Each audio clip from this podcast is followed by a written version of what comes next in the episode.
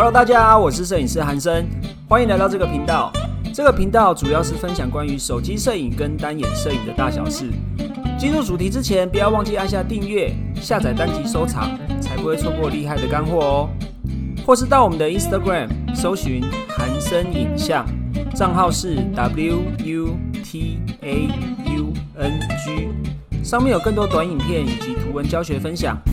而且即日起也可以通过网易云音乐收听本期节目，很期待能与你们在网络上相见哦。那我们开始吧。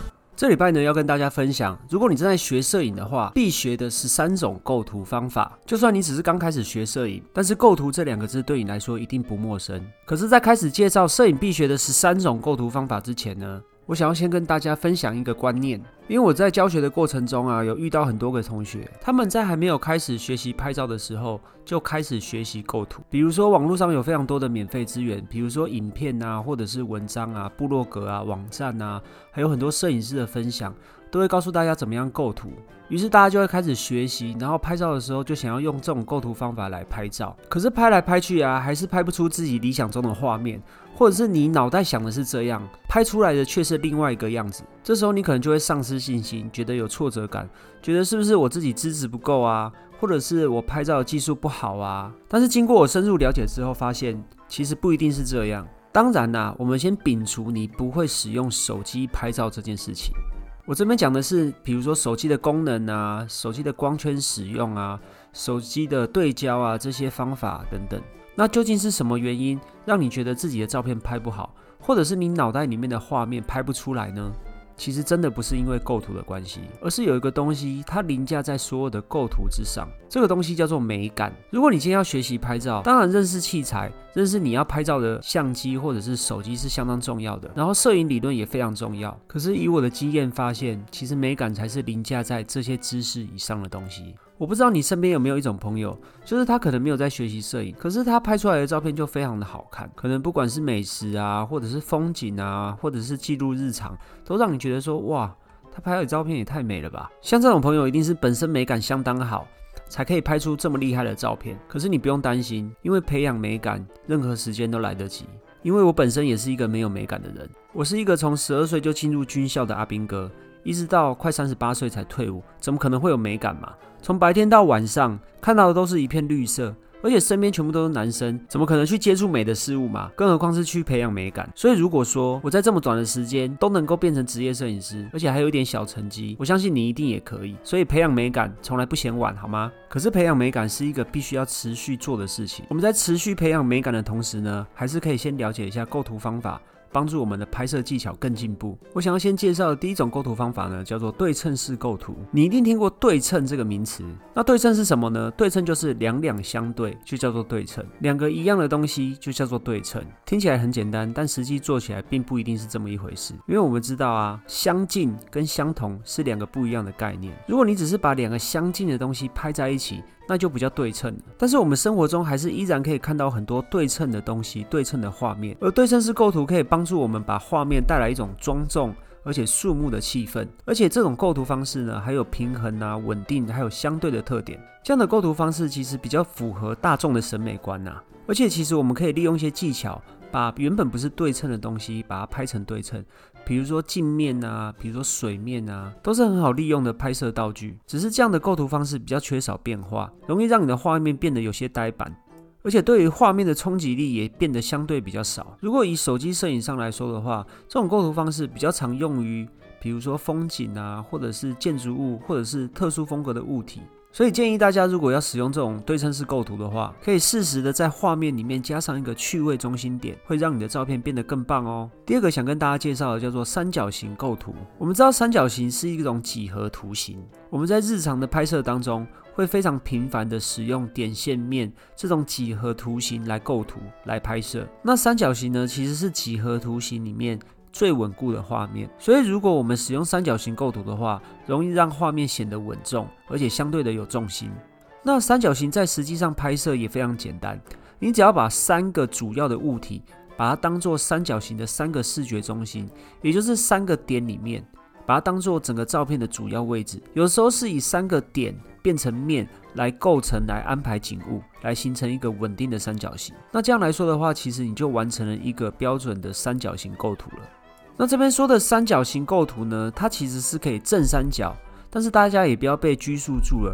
它不一定要是正三角、斜三角或倒三角也可以，因为其实你在日常生活中见到正三角的图形会比较少。如果我们硬是要把你要表现的主体摆成正三角形，又会显得太刻意。所以一般来拍摄的话，通常我们就会把它摆成斜三角或者是倒三角比较多。让照片给人家一种安定啊、平衡、踏实的感觉，同时你的照片又不会显得太笨重，算是日常生活中经常会使用到的构图方式。第三种想要介绍的叫做 S 型构图，其实我们也可以叫做引导线构图。这种构图方式你在日常中一定非常常看到，比如说我们在网络上常常看到的公路啊、阶梯啊，只要在画面中的线条它是一个 S 型的形状，它其实就是一个 S 型构图，而且画面中的 S 型。容易让人家有一种引导视线的感觉，所以我们也经常把它叫做引导线构图。那 S 型构图的好处呢，就是它容易让画面有空间感，还有纵深感。而且你只要在画面中的线条它是 S 型的，你把它拍摄下来，也容易让看照片的人呢，能够轻易的看到你想要表达的视觉焦点跟重心。你要做的不过是找到画面中的 S 线条。比如说，我们在日常中经常看到的公路啊，或者是阶梯，都会让整个画面看上去有一种韵律感跟活力感，从而有一种优美协调的感觉，让画面显得更生动。第四种构图方式，我想要介绍的，它叫做椭圆形构图。椭圆形构图呢，顾名思义，就是拍摄画面中的椭圆形，或者是说，我们想办法把物体变成椭圆形。我们也可以说是营造成椭圆形的样子，比如说天空中的云层啊，或者是说旋转楼梯，它其实就是一个椭圆形的形状。那这样子构图方式呢，很容易形成强烈的整体感，并且能够产生旋转啊、运动、收缩这种视觉效果。如果你想要试着使用这种构图技巧来拍摄的话，那拍摄的场合呢，就会常常用在不需要特别表现主体，而着重在表现场面或者是渲染气氛的画面内容。如果是以实际拍摄来说的话，比较常运用在风景的拍摄上面。第五种呢，叫做交叉线构图。交叉线构图呢，就是我们利用画面的空间，我们必须要找到画面中的线条，但是这个线条必须是有用的线条，而不是说干扰你视线或者是让画面显得杂乱的线条。我们试着找到画面中这些线条的交叉点，我们就可以利用这个交叉点，把观看者的视线引导到交叉点的中心。或者是引导到画面之外，我们就可以让画面变得更轻松活泼。除此之外呢，我们也可以利用交叉线，让观看照片的人呢，从多个方向沿着斜线来欣赏整个画面。我们为了要达到这个目的，所以通常在拍摄的时候，都会试着让交叉线从画面中的四个角落向中间延伸，或者是利用九宫格，把交叉点移到九宫格的四个视觉集中点上面。这样的照片呢，不仅会让你的照片有重心，而且拍摄起来也是像。相当特别的哦。第六个我想介绍的叫做 X 型构图。这种构图方式呢，顾名思义就是你要发现画面中的 X 型，跟刚刚说的交叉线构图有点类似，只是交叉线构图呢，它不一定是在正中间。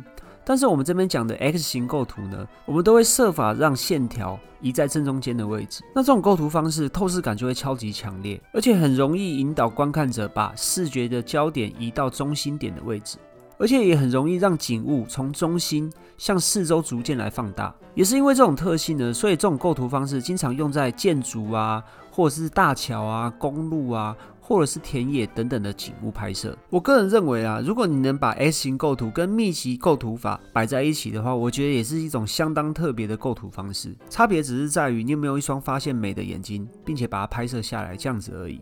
接下来第七种叫做斜线式构图。那这边讲的斜线式构图呢，又分为立式斜线跟平式斜线两种。它除了可以让画面产生动感之外啊，而且它动感的程度跟角度也有关系。角度越大呢，它前进的动感就会越强烈。但是建议大家角度不要大于四十五度。要不然会产生一种向下的倾斜感，所以这种倾斜方式呢，我们常常表现在运动啊、流动或者是失衡啊、紧张、危险这种画面。我们也可以利用这种构图方式，把斜线指向特定的物体，起到一个帮助我们引导视线的作用。第八种想要跟大家分享叫做 L 型构图。那 L 型构图呢，类似是用于 L 型的线条或者是色块，把你需要强调的主体围绕起来。起到突出主题的作用。那因为 L 型它就很像是半个圆框，可以是正 L 型，也可以是倒 L 型。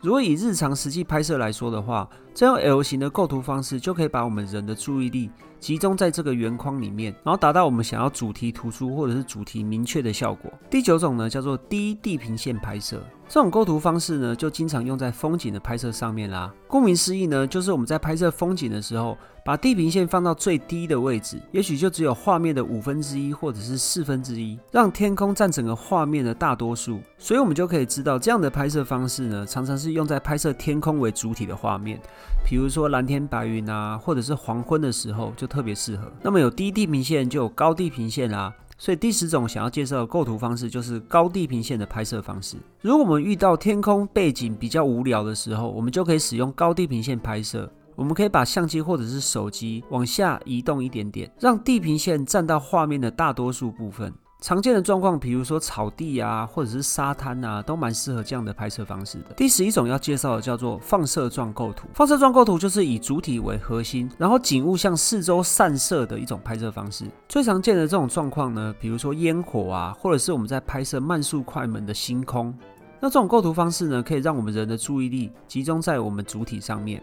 而且又有开阔啊、舒展、扩散的作用。这种拍摄方式比较适合突出主题，而且现场又比较复杂的场合。当然，我们也可以用在人物或者是景物比较复杂的情况下，利用这种构图方式拍摄出特殊的效果。第十二种构图方式呢，叫做延伸式构图。延伸式构图的特性就是你让画面中的线条向画面的四周做延伸，从而有一种生命的动感的感觉。比较好的拍摄方式呢，就是由上往下拍，也就是俯拍，或者是说我们低角度拍摄。都可以达到很好的效果。还有一个小技巧，就是如果你要拍摄延伸式构图的话，你也可以试着让线条从画面的四个角落向某个方向做延伸，这样子我相信你就可以拍到一个很好的延伸感效果。第十三种构图方式呢，叫做密集式构图。简单来说，就是把主体整个占满画面。这种拍摄方式呢，不是用在很小的物体，要不然就是很大的物体。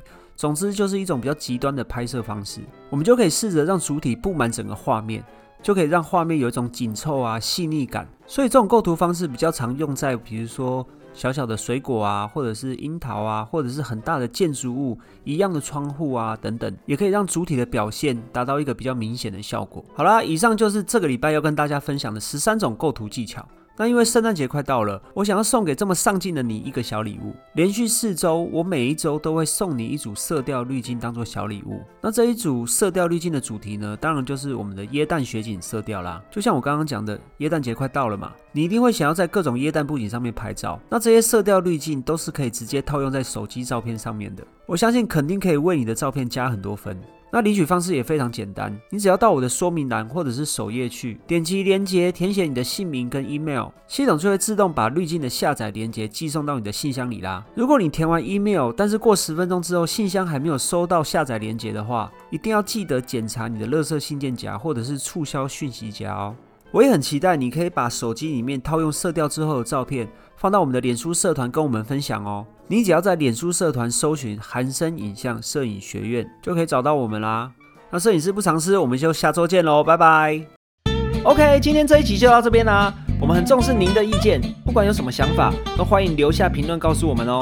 你们的鼓励是支持我们分享更多的动力，或是也可以到我们的 IG 搜寻“韩生影像”，账号是 W U T A U N G。除了免费摄影教学影片可以领取之外，还有更多短影片以及图文教学分享哦。期待与你们在网络上相见啦，拜拜。